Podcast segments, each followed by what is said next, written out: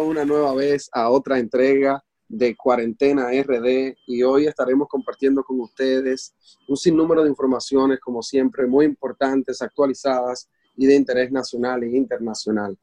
Hoy, en presencia de mi amigo y compañero César Polanco, y, tendremos, y tendremos más adelante la participación de Jonathan Liriano, quien nos estará hablando de un tema muy particular de, que está pasando en la República Dominicana con los colegios y el pago y el tema del coronavirus. Así, eh, así es, así es. Hoy vamos a estar hablando sobre la respuesta de las instituciones académicas ante el COVID-19. Eh, ah. esa, pelea de, garantía entre estudiantes y padres versus instituciones académicas y, y, la situación económica que está ocurriendo hoy en día. Así es, vamos a estar tratando ese tema con más profundidad con, con Jonathan Liriano. Eh, también vemos que, que César habías escrito un artículo sobre eso que trata específicamente el tema de las universidades, no el tema de los colegios, que es lo que va a tratar Jonathan. Así y, es. y me parece muy interesante, me parece muy interesante porque todos los países están tomando medidas en todo el mundo, están, eh, las economías están tratando de sobrevivir y, el gobierno es el, que se está haciendo cargo, por ejemplo, de, todas estas situaciones, pero también en combinación con las universidades, con el sector privado y con todos y con todos los que, lo que forman parte de, lo que es la economía nacional. Así es. la situación que, que está ocurriendo ahora y que quizás no habíamos visualizado anteriormente con el tema del COVID-19 eh, básicamente lo que, lo que estaba hablando en el día de ayer en Twitter era que muchos centros de educación superior, no uno en específico, no estamos buscando tampoco atacar eh, a, una universidad en específica, sino esto, esto es un llamado a todos los centros de educación superior, en que existe una situación donde la responsabilidad social de esto está un poquito comprometida. Y obviamente entendemos que es un tema más que nada económico, que cada quien, cada sector económico se está preparando un poco para el duro golpe que va a ser eh, o que ha sido el COVID-19 y el tema del confinamiento.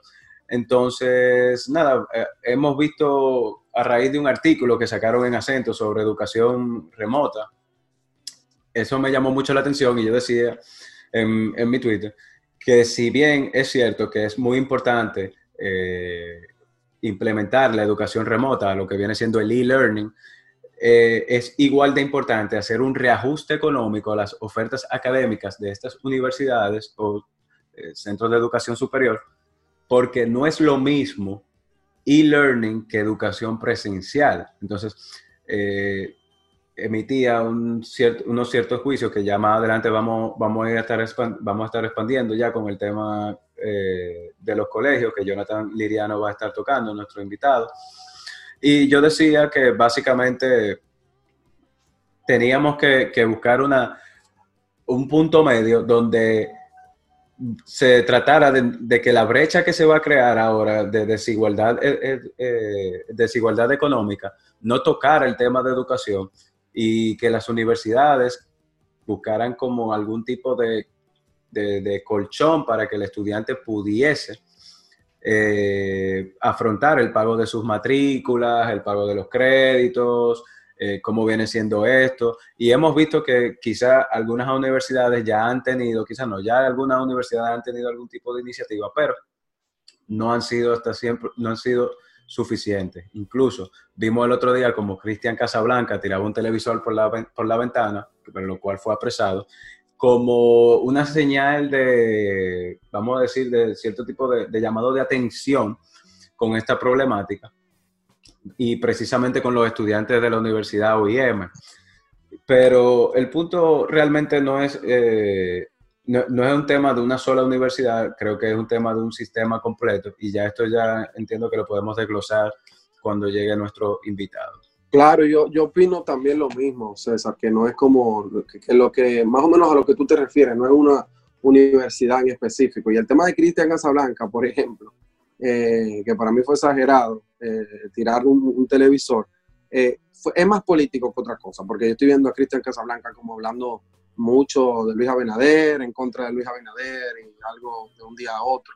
que al parecer es, no al parecer, a mí me luce que es una cuestión política, pero que dentro de ella trae un drama real de los estudiantes universitarios que se ven forzados a pagar la universidad. Yo creo que eso sí es un reclamo válido, aunque lo quieran catapultar para otro tipo de fines. Yo creo que tú, eh, César, por ejemplo, lo haces desde un punto de vista más general y que no solamente ha sido una idea eh, única de una persona, sino que también países como, como Estados Unidos, Argentina, en Europa, se han visto en la obligación de ayudar a los estudiantes, incluso algunas universidades de, de evitar cobrarle a los estudiantes por el tema del coronavirus.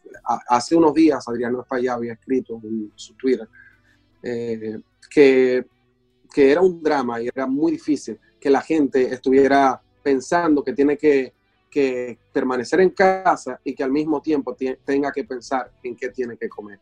Y yo creo que le pasa lo mismo también a los estudiantes, que, que se ven en la necesidad de, de, comprar alimentos y al mismo tiempo tienen que gastar eh, un dineral en la universidad, porque si no se quedan fuera del trimestre o sí, cualquiera que sea la eh, Esto es una situación que afecta a, a, todos los estudiantes, ya que si alguien, incluso hasta los que estaban pensando en estudiar, porque si alguien quería hacer una carrera, entonces ahora se plantea, bueno, eh, el e-learning me conviene, no me conviene, cómo me adapto. Hay un tema también con la brecha digital que existe en República Dominicana y esto también afectará eh, esa brecha educacional que hay ya de por sí bastante grande. Y esto es una cosa que se tiene que tomar muy en serio. Y entendemos que muchos eh, de los centros educativos de educación superior, en este caso, porque ya Jonathan ampliará el tema, Jonathan Liriano ampliará el tema del, de la educación eh, básica y, y, y, media y de los colegios, eh, realmente. Y, nos dirá, y nos dirá por dónde anda eh, la, situación, pero entendemos que según las medidas que hemos visto, se ampliará incluso el tema de, del año escolar. Entonces, como vemos, e, es una afectación grave porque si bien eh, hay un tema de costos operacionales que tienen tanto las escuelas como las universidades, también hay un tema de reajuste porque estamos hablando de que son eh, eh, organizaciones sin fines de lucro eh, y, y, en fin, es una problemática, es una problemática bastante amplia. Y lo que llamamos más que nada, eh, de, en manera de resumen, no es eh, una forma de atacarla, sino buscar que se realice ese, ese, ajuste entre lo que es una educación en línea y el costo que tiene una educación en línea, que por lo general es mucho menor al, a la educación presencial, y tratar de que esos estudiantes puedan continuar con sus carreras, los que están terminando puedan terminar de manera, de, de, manera ya breve, que obviamente esto acorta mucho también los tiempos en que se dan las materias y eso. Pero, en fin, como te decía, lo que se está buscando es más que nada llegar a una solución con esto y ayudar y solidarizarnos con, con, con los estudiantes, porque la realidad es que no es un tema de, que, de clases sociales. Ya cuando tú eres estudiante, vamos a decir que pertenecemos, pertenecemos todos a una, a una sola clase, con obviamente no, sí. nuestras particularidades. No, todos estudiantes. Uh -huh. Así es. Todos, todos somos lo mismo. Yo creo que sí, que eh, es algo importante. Ahí yo creo que un descaro de parte de algunas universidades que quieren cobrarle a los estudiantes independientemente no hayan dado clase o no hayan dado clase completa. Yo creo que incluso a nivel contractual hay un, hay un, un, fallo, como que no, no hubo un cumplimiento completo de una parte o la otra. En creo mi caso... Que, yo creo que eso se podría, se podría reclamar, pero ya estoy exagerando un poquito. En mi caso particular, en mi caso particular, yo que estoy realizando una maestría en una institución bastante buena, eh, te pudiese decir que estos, sí, o sea, sí terminamos el, el, periodo, el periodo semestral ya utilizando eh, aplicaciones eh, como Zoom, que vienen siendo las aplicaciones, una, una, aplicación de un third party application y no una, una aplicación de la misma universidad. Entonces, ese tipo de cosas llaman la atención porque si bien eh, ellos hicieron una X cantidad de descuentos que, que fueron muy válidos y de los cuales yo puedo decir que disfruté un poco, la realidad es que no es suficiente porque quizá un 10%, un 15% de descuento, eh, lo que representa para algunos la matriculación sería 4 mil o 5 mil pesos y cosas así. Entonces, eh, a su máximo quizás 7 mil o 8 mil pesos. Ahí es, que, ahí, es que, ahí es que voy, César, que en, este tipo de situaciones siempre el, Estado juega un rol activo. En otros países se han visto, el Estado, el Estado se ha visto obligado a tener que intervenir y colaborar junto con las universidades, incluso para no cobrarle nada a los estudiantes, porque de hecho algunos no tuvieron que ir a clases y, en otros países y en otros lugares ni siquiera eh, están preparados para dar clases, eh, digamos que de manera virtual, de manera remota, como es el caso, por ejemplo, de los colegios, que hablan de los colegios y las escuelas, que, que si están cobrando los colegios o no están cobrando, pero de hecho yo me atrevo a decir que el, el 90% de los colegios de República Dominicana no está preparado ni tiene una plataforma online. Es muy poco los colegios que puedan tener esa plataforma. Diría que serían colegios, digamos, que, que, que tienen cierto, digamos, cierto rango a nivel económico. Hay que tener, eh, tener dinero para tener accesibilidad a esos colegios que sí tienen eh, programas virtuales o programas remotos. Y ya para ir pasando ya a la entrevista, antes de, de ir a la entrevista central, quería mencionar que los infectados por coronavirus ya van por 6.652 y fallecidos 293 y 1.228 recuperados. El coronavirus no, digamos que no desciende, no desciende de la manera de cómo se va, cómo se va, eh, digamos, cómo va apuntando el, el, contagio. Siempre es de 200, 300, las medias de 200, 300, o sea que, que va en el mismo ritmo, va en el mismo ritmo, no se ha detenido en ningún momento. Eh, tal vez un día o dos días que se, se habrá detenido, pero eh, habrá que ver Habrá que ver cómo vamos a solucionar eso. Todos los países están histéricos eh, y trataré de comentar más adelante sobre eso después de la entrevista. Histéricos por, por reactivar la economía. Aquí en República Dominicana también ya están hablando de reactivar la economía. El programa Fase 2 para mí es una manera de cómo tratar de reactivar la economía. O sea que está tratando, de, todo el mundo está tratando de reactivar, de volver a, a participar en la economía y esto puede tener consecuencias fatales para los países que no, no puedan controlar el COVID que no pueden realmente impedir que se siga expandiendo este virus. Y yo creo que es un tema muy importante también a tocar. Eh, ya, entonces, más adelante ah, estaremos en la entrevista. Así es. Bueno, nos vamos a una pequeña pausa donde vamos a estar, obviamente, como siempre, poniendo cápsulas que hablen sobre eh, la manera de prevenir el contagio del coronavirus y cómo podemos atacarlo en casa. Así que quédense con nosotros. Este es su programa Cuarentena RD. Medidas higiénicas en el hogar del enfermo de coronavirus. ¿Cómo limpiar la casa? La persona encargada de la limpieza diaria se tendrá que proteger con mascarilla y guantes de un solo uso. Las habitaciones de la casa deben ventilarse al menos 5 minutos al día.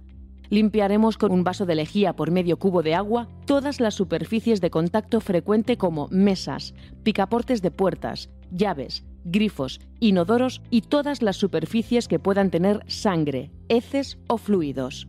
¿Cómo lavar la vajilla?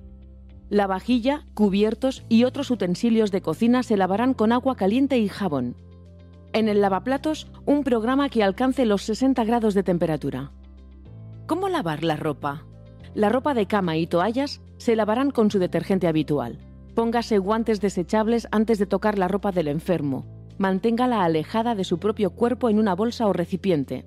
Para finalizar, quitarse los guantes y la mascarilla, tirándolos a la basura en bolsa de plástico cerrada y realizar higiene de manos completa con agua y jabón durante 40 o 60 segundos. Bueno, mi gente, estamos de vuelta en Cuarentena RD y estamos aquí con nuestro invitado especial, con Jonathan Iriano, quien es una persona icónica en la juventud dominicana y sobre todo en la juventud política y de los movimientos sociales. Jonathan Liriano es actualmente candidato del Frente Amplio, eh, ha sido vocero de Marcha Verde y también es periodista y tiene un expertise y un conocimiento de la política dominicana muy amplio a, pesar de la edad que tiene. Así que, Jonathan, siéntete en casa y bienvenido aquí a Cuarentena RD. Gracias, muchas gracias, chicos. Gracias, Tocayo.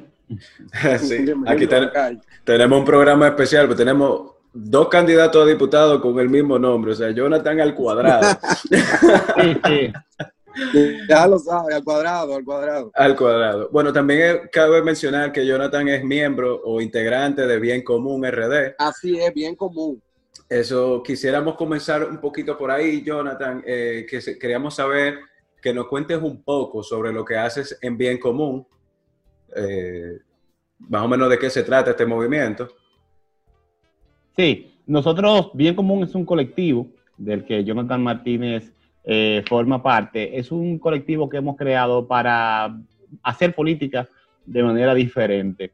Eh, impulsamos varias líneas de acción, propuestas, creamos una serie de propuestas para la transformación de República Dominicana y además hemos impulsado candidaturas que estén vinculadas a un cambio verdadero en República Dominicana.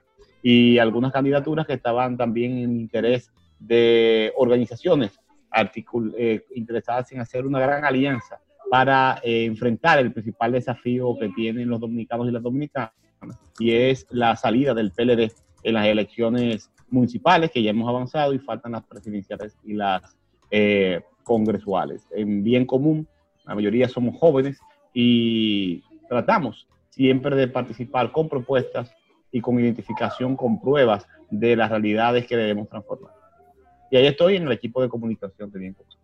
Así es, Bien Común es mi casa. Bien Común es, eh, digamos que el lugar donde reside, residen muchos jóvenes que, que, realmente son, son un ejemplo a seguir. Para mí son una inspiración todos, sin excepción alguna. Y, y qué digo, eh, eh, Jonathan Liriano es una voz cantante en Bien Común y alguien que tiene muy, muy, digamos, una, una posición muy vertical muy transparente ante la vista pública. Creo que es una opción muy, muy importante. Ya se lo he dicho a mucha gente de la zona, se lo, se lo expreso de ahora a Tocayo, que en su, allá en Santo Domingo, Santo Domingo Este, ¿verdad, mi hermano?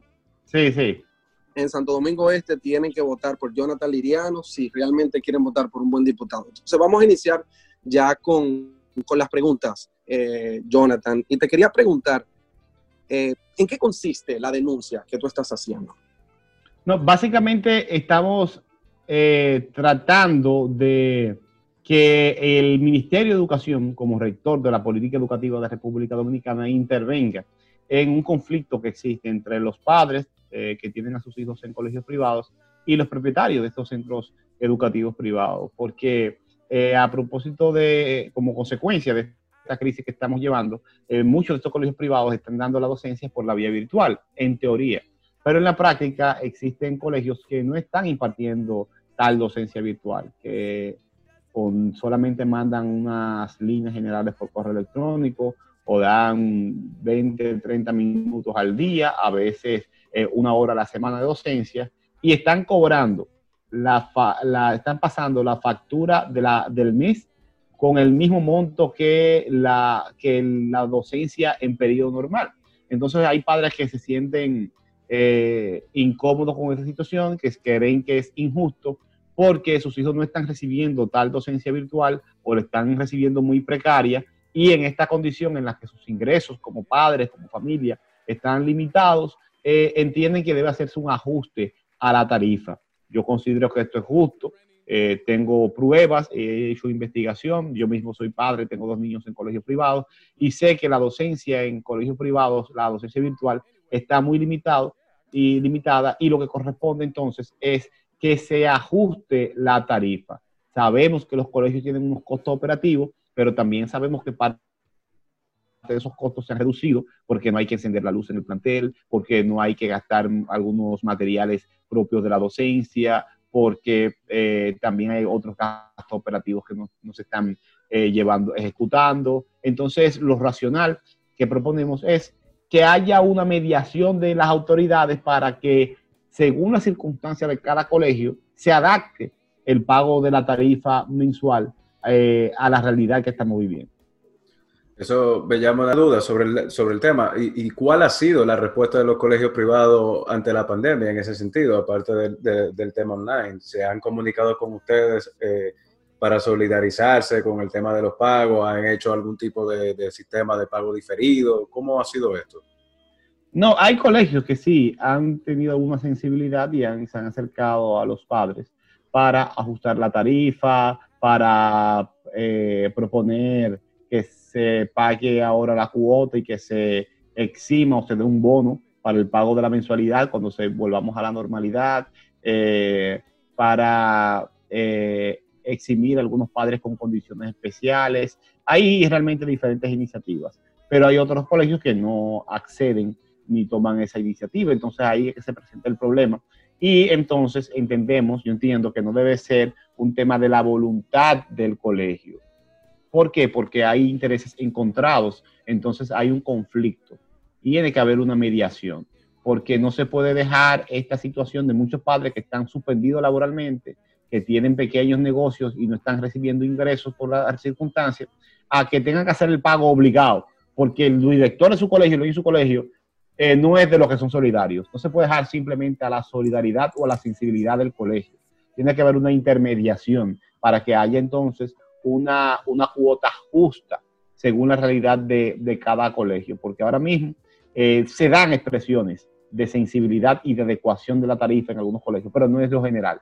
Entonces, eh, ya es el ministerio, como gestor de la política pública de educación, el que debe intervenir para proteger a los padres, proteger, garantizar que los docentes no se queden sin cobrar si están trabajando y también proteger a los colegios que son más eh, limitados en cuanto a acceso a recursos económicos. Jonathan, eh, eso, a, esa, a, eso, a eso mismo iba una pregunta que tenía en mente. ¿Cuál ha sido la, la, la actuación del Ministerio de Educación ante esto? ¿Qué ha hecho el Ministerio de Educación? Bueno, el Ministerio de Educación no había hecho nada hasta el momento. Luego de que nosotros posicionamos el tema, junto a otros eh, sectores organizados y algunas entidades que aglutinan a padres de, estudiantes, eh, después de dos semanas de incidencia, al fin, ayer el Ministerio de Educación, el ministro, habló en un importante programa de televisión de República Dominicana y dijo que sí, que iba a intervenir, que iba a mediar.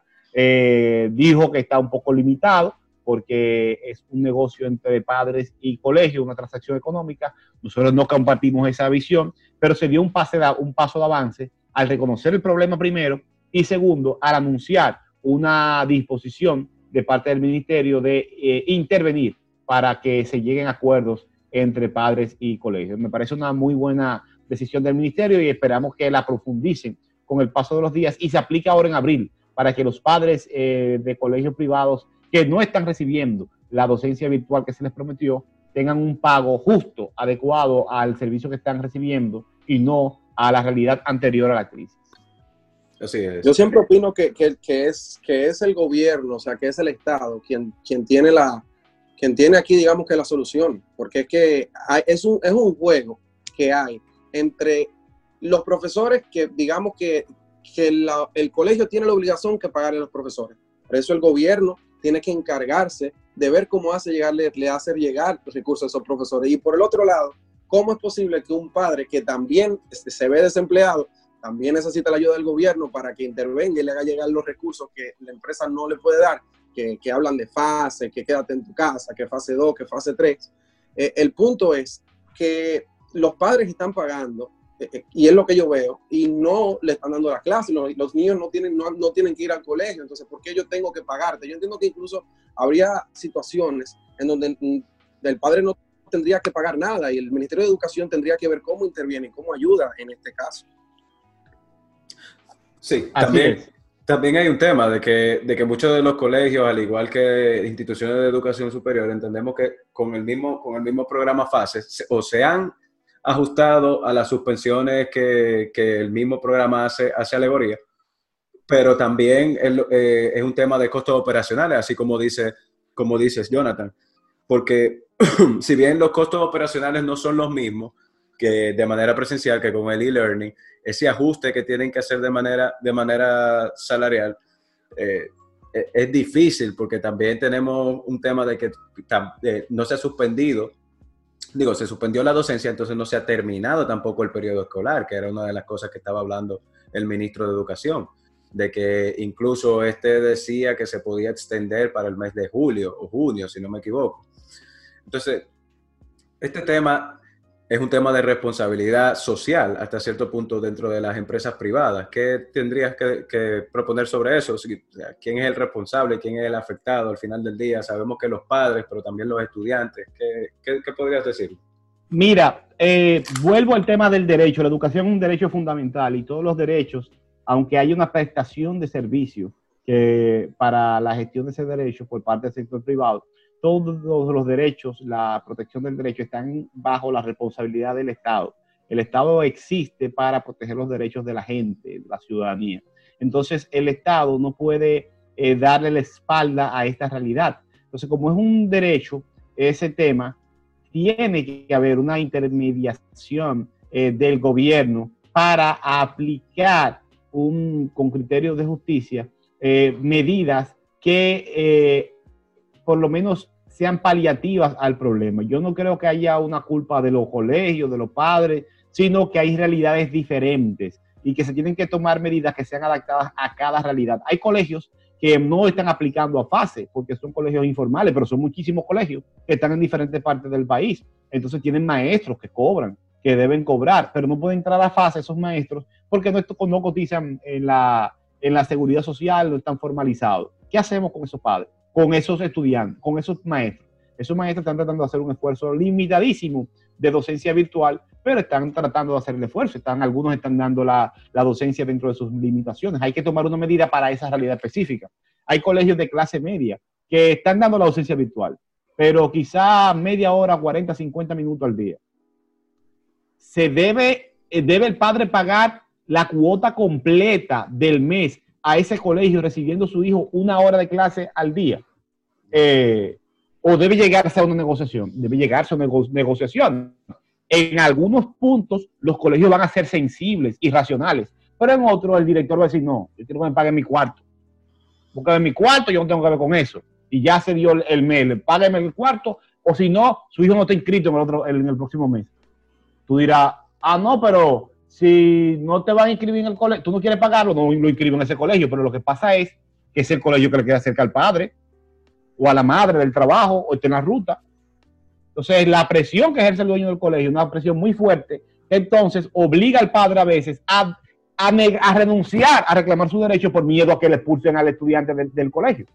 Entonces, frente a esta situación de conflicto y de poder, no se puede dejar a merced del que tenga más poder, que puede ser el colegio en algún momento o la asociación de padres en otro. Tiene que intervenir el Estado para que la decisión sea justa y sea adaptada a cada circunstancia, porque no es verdad tampoco que todas las circunstancias son iguales y no es verdad tampoco que todos los padres están cumpliendo con el pago que les toca.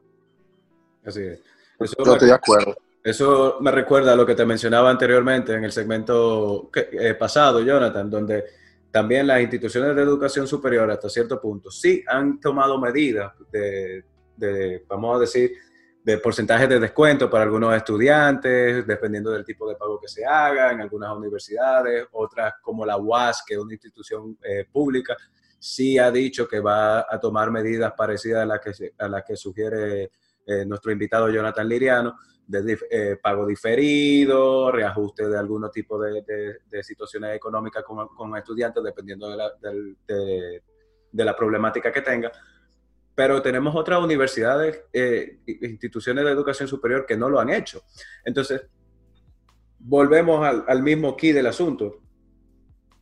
¿Dónde está la diferenciación? Y es que el e-learning, que viene siendo lo que nosotros vamos a estar entrando o donde hemos estado, eh, vamos a decir, cursando las, materias, los, estudiantes tanto de máster como de, educación superior en, materia de, grado y también los estudiantes que son de, eh, eh, de educación básica, no tienen las mismas, los mismos costos operacionales como tú mencionabas, pero también no es el mismo networking, que es una de las razones por las cuales muchas universidades cobran la tarifa que, que, cobran y a la vez también los servicios estudiantiles que ofrecen estas universidades que lamentablemente desde nuestra casa no podemos tener acceso y que no sería una locura eh, pensar que vamos a tener acceso con todo este tema del coronavirus. Y, la realidad es que es un poco amargo. Tú como estudiante tener que dejar un semestre porque tienes que elegir entre comer o tu educación. Entonces es una, es una elección bastante difícil que, eh, económica en este caso, que también podría traer hasta repercusiones psicológicas. Entonces, esto me hace preguntarme, en el caso de la educación básica, ¿cuál ha sido la respuesta del Ministerio de, Educación en este sentido, que ya lo habíamos, lo habíamos hablado, pero al final del día se queda como en algo vago. No estamos viendo una respuesta contundente donde se tome una medida que diga, no, mira, aquí esto es un educa uno, o como, como te digo, como el tema de fase. Pero entonces eh, eh, eh, es, un poco, es un poco complicado. Vemos también que la misma MESIT tampoco ha tomado una respuesta con el tema de la educación superior y esto es una afectación bastante grave.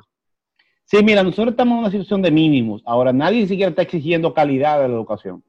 Calidad de la educación virtual. la calidad de la educación en el sector público. Por ejemplo, el ministro dice que se está dando docencia virtual en el sector público y eso es imposible. Aquí no existe plataforma en el sector público. La República Digital ha sido un bulto, un tollo, eso no existe.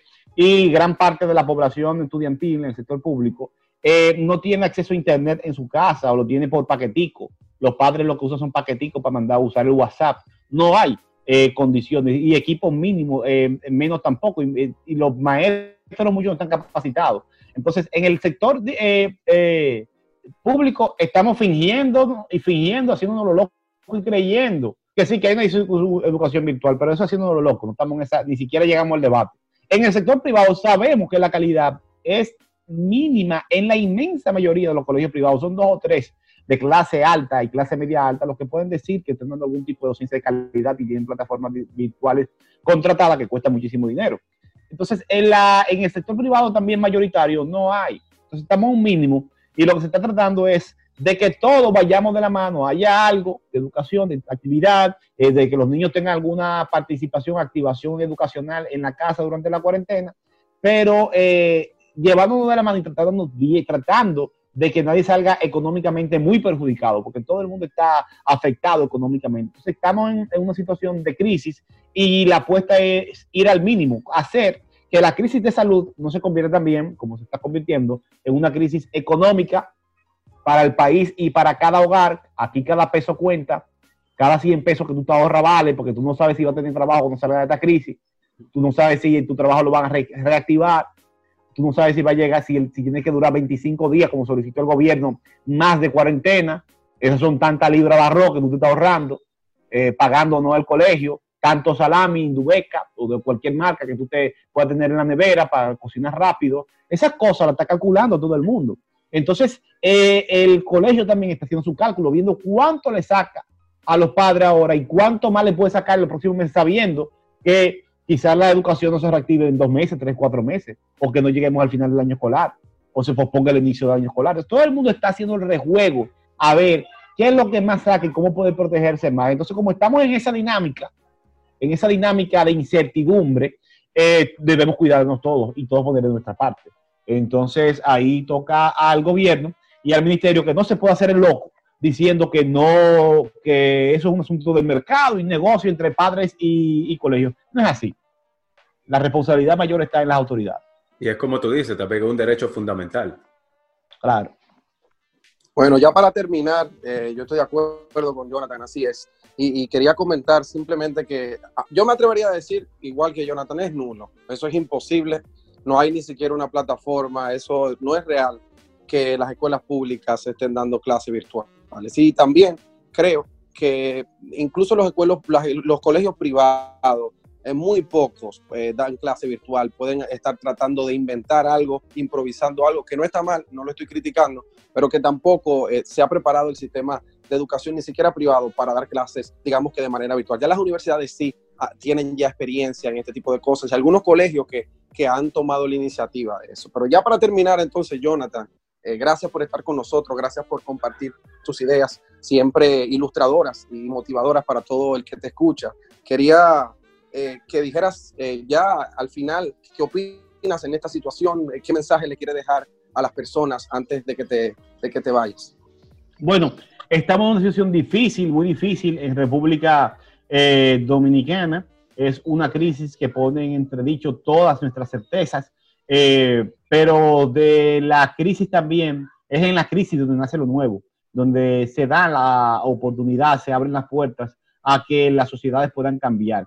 Entonces, a pesar de que la crisis es dura y se puede poner peor por el impacto económico y social que podríamos estar viviendo en las próximas semanas, meses y años, debemos aprovechar para apoyar las nuevas ideas, los nuevos liderazgos como Jonathan Martínez, a toda la voluntad de transformar este país y tratar de que después de la crisis no sean los mismos de siempre, no sean los mismos mañosos que han destrozado nuestro sistema de salud, que han eh, cualquierizado nuestro sistema de educación, los que vuelvan a dirigirnos después de la crisis. Necesitamos eh, que entren nuevas ideas, nuevos aires y nuevo liderazgo a la política, porque al final de cuentas es la política la que gestiona los intereses de la sociedad y la única capaz de construir el bien común. Así que en vez de desanimarnos, animarnos y apostar por la gente que eh, representa un cambio, por un cambio de verdad, un cambio verdadero. Un mensaje muy poderoso de parte de nuestro invitado, Jonathan Liriano. Nuevamente agradecer tu participación en nuestro programa Cuarentena RD. Está, como siempre, está de más decirte que es tu casa. Y nada, Jonathan, ¿algún tipo de, de despedida? Bueno, ya despedimos a Jonathan Liriano. Muchas gracias por estar pendiente a esta entrevista. Volvemos después de la pausa y lo dejamos con unos anuncios y unas cápsulas eh, referentes al tema del coronavirus. Muchas gracias, Jonathan, por compartir con nosotros. Y ya saben, en Santo Domingo Este, voten por Jonathan Liriano, que sinceramente es la mejor opción a candidato a diputado. Es el futuro de toda la juventud y de toda la generación política de Santo Domingo Este. Muchísimas gracias, Jonathan, por estar con nosotros. Muchísimas gracias. Gracias. Un abrazo. Muchas gracias. A usted. Coronavirus. ¿Qué cuidados debemos tomar? Lavarnos las manos con jabón regularmente. Estornudar en el pliegue del codo. No llevarnos las manos a los ojos y a la nariz. Ventilar todos los ambientes. Desinfectar los objetos que se usan con frecuencia. Si tenés fiebre con tos o con dolor de garganta o con dificultad para respirar y estuviste en algún país con circulación del virus o en contacto con algún caso confirmado, no te automediques y consulta inmediatamente el sistema de salud. Jonathan Martínez, Así es. diputado, Jonathan Liriano, diputado. Y los dos diputados, está muy bueno, está muy bueno eso, así es. Jonathan siempre eh, tiene muy buenas ideas y están a favor de, de, la gente. Eso yo, de eso yo no tengo duda. Y yo, yo te puedo decir que me puedo parar al, lado de él porque sé que está defendiendo los intereses del país. Y en bien común nosotros siempre tocamos esos temas. Y eso es muy importante, que tenemos... Eh, eh, con el tema de la educación tenemos puntos, puntos que son muy iguales, en el sentido de que no estamos recibiendo con el e-learning, que como, como decíamos anteriormente, con el e-learning no tenemos las mismas herramientas que nosotros utilizamos de manera presencial y por lo tanto los, el, tema, el tema presupuestario que quizá pudiesen alegar algunas instituciones eh, se recorta en este sentido. También tenemos, estábamos hablando del tema del FASE, que no solamente estamos hablando de que son los padres lo que, lo que, se, lo que están siendo suspendidos de sus trabajos, también son los maestros.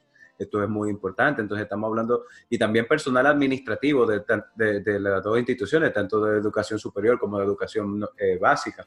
Entonces, estamos hablando, estamos hablando de que es una afectación directa a los intereses económicos de ambas partes, por lo que sí eh, entiendo que se debe buscar una mediación, aunque yo desde mi parte soy un poquito más de, entender que se puede descentralizar un poco el tema, en donde el Estado quizá ya ha ido tomando sus iniciativas, pero eh, sí pudiese servir como un garante de un acuerdo entre las partes, porque si bien eh, eh, era lo que decía, como te decía anteriormente, ambas partes están sufriendo una afectación económica y es entendible que hasta cierto punto cuiden sus intereses económicos, pero sobre todo estamos hablando de un derecho fundamental que nos afecta a todos, que viene, siendo el derecho de la educación.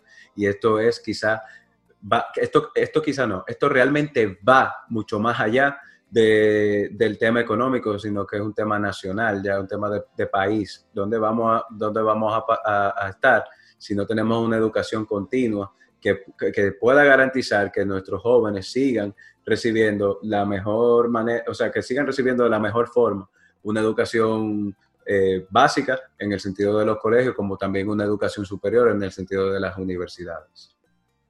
Estoy de acuerdo contigo, César, así es. Y ya para agregar a eso, a eso de lo que tú estás hablando, creo que también eh, es un momento para, para utilizar la inteligencia, como decían, eh, ese gran pensador. En los momentos de crisis es donde el ser humano puede realmente reinventarse, donde el ser humano puede venir con nuevas ideas. Y yo creo que es un momento para nosotros reinventar el sistema de educación, así como un sinnúmero de cosas, pero ahora como estamos hablando del tema de la educación, reinventarnos a nivel remoto, a nivel virtual, cómo podemos realmente crear una plataforma eh, a nivel eh, educacional eh, que sea virtual y que pueda llevar contenido a las casas, no solamente por el tema de la pandemia, sino porque actualmente de esa manera es que se está dando clases, se está dando clases a nivel eh, digamos que por vías eh, remotas, por vías virtuales y también por vías presenciales. Y yo creo que eso, eso realmente, César, es el futuro y hay que tratar de ir eh, expandiéndonos en ese sentido.